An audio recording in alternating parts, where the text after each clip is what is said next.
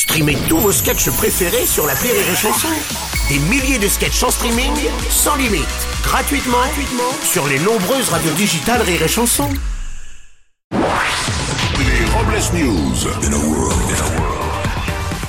Bonjour, euh, vous êtes sur Rire et Chanson, je suis Bruno Robles, rédacteur en chef des Robles News et de Mouton Hebdo, le magazine pour avoir la laine fraîche. Bonjour, je suis Aurélie Philippon et cette année, je me mets au sport. Mais juste une question, est-ce que courir chez le caviste, c'est du sport? Ça m'arrangerait. Ça peut. Bonjour, je suis Teddy et le patron de Rire et Chanson m'a dit que j'allais être remercié. Ça fait plaisir, un peu de gratitude. Par contre, j'ai pas compris pourquoi il m'a dit que je devais remballer mes affaires. Oui.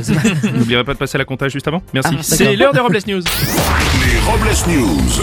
L'info du jour, c'est une triste nouvelle. Six jours après Grishka, c'est au tour de son frère Igor Bogdanov de nous quitter. Lui aussi des suites du Covid-19. Et bien décidément, ces deux-là, jusqu'au bout, ils auront fait tout pareil. On va continuer avec une polémique européenne. Depuis le 31 décembre, le drapeau européen flottait sous l'arc de triomphe à Paris, créant une véritable levée de bouclier de la part de nombreux politiques demandant à ce qu'il soit retiré. De son côté, Eric Zemmour était ravi de savoir que Beethoven avait sorti un nouveau titre. Il pourra comme ça s'en servir pour son prochain clip de campagne. Par contre, il a décidé qu'il ne se ferait plus avoir et il demandera avant l'autorisation à l'auteur. On continue avec un bat de buzz pour Colanta. Tout à fait, puisque la production de l'émission de TF1 pour réaliser son casting pour la prochaine saison demande aux candidats potentiels d'envoyer une photo d'eux en maillot de bain, ce qui est jugé discriminant par certains. Bon, moi je suis désolée, mais je trouve ça important cette photo en maillot de bain. Comme ça, on pourra voir si les hommes sont bien équipés pour l'épreuve des poteaux. On va enchaîner avec une info navion. Aux États-Unis, un passager a été expulsé d'un avion pour avoir porté un string en guise de masque.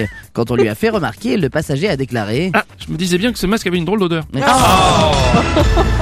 Une info Covid pour continuer. En Belgique, un laboratoire inverse les résultats de tests PCR. Par conséquent, toutes les personnes positives ont reçu un test négatif et inversement.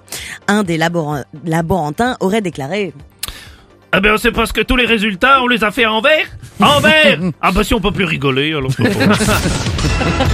Information suivante est à prendre ou à lécher. En effet, Bruno, un chercheur d'une université japonaise a inventé un écran capable de faire découvrir les saveurs d'un plat que vous voyez à la télévision, tout simplement en léchant l'écran. Ce procédé va arriver en France pour les émissions culinaires. Attention cependant quand vous léchez l'écran à ne pas tomber pendant Top Chef sur Philippe Echtebest. Oui. Bien sûr, ce chef qui est difficile à prononcer. Pour, con- pour conclure, on termine avec une question existentielle. Est-ce que les Chinois qui font du tourisme à Paris savent que les tours Eiffel en plastique qu'ils achètent sont fabriqués chez eux? C'est vrai, c'est une bonne question. Merci d'avoir suivi les Robles News et n'oubliez pas... Rire et chanson. Deux points. Désinformez-vous Ouais Les Robles News. Sur Rire et Chanson. Rire et chanson